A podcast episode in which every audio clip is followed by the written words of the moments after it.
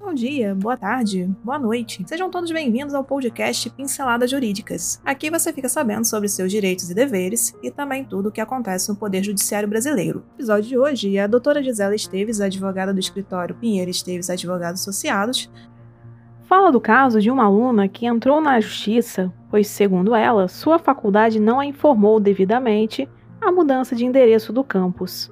Então, aumente o som e boa audição.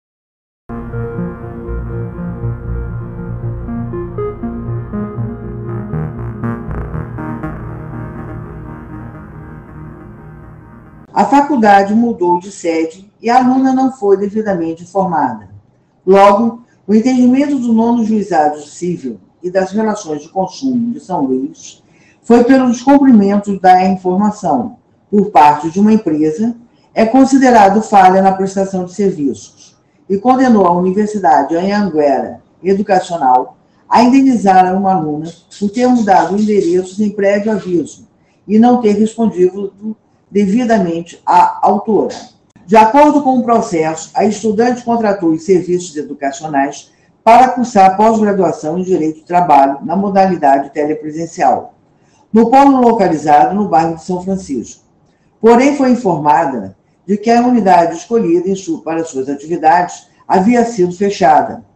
A aluna fez uma reclamação à empresa, mas só foi respondida meses depois. Por isso, fez nova reclamação à requerida mas não foi respondida. A aluna entrou com ação, alegando a ocorrência de quebra de confiança e que todos esses transtornos lhe geraram danos e constrangimentos, motivo pelo qual requeriu danos morais e materiais, o que foi rechaçado pela instituição de ensino sob o argumento de que não há no contrato nenhuma cláusula que o impeça de mudar de endereço e que esse fato, por si só, não é motivo de quebra contratual.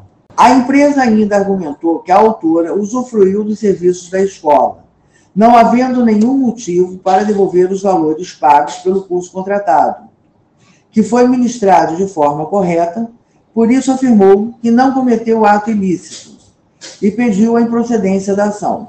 O arbitramento observou a gravidade da conduta da ré, sua reiteração, ofensa em duas ocasiões, a repercussão dos danos no meio em que o autor mora e trabalha.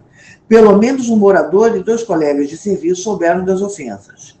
E a condição socioeconômica das partes. Cabendo acentuar que a ré é servidora pública estadual aposentada, reside no bairro nobre desta capital, tudo a revelar condições de pagar o um montante hora fixado. E por hoje é só. Agradecemos sua atenção e esperamos ter lhe ajudado com este conteúdo. Toda semana são lançados dois novos episódios. Este podcast tem o apoio técnico-jurídico da Pinheiro Esteves Advogados Associados e o apoio tecnológico digital da Clã de Soluções Digitais. Para conhecer mais, os links estão na descrição. Até o próximo episódio.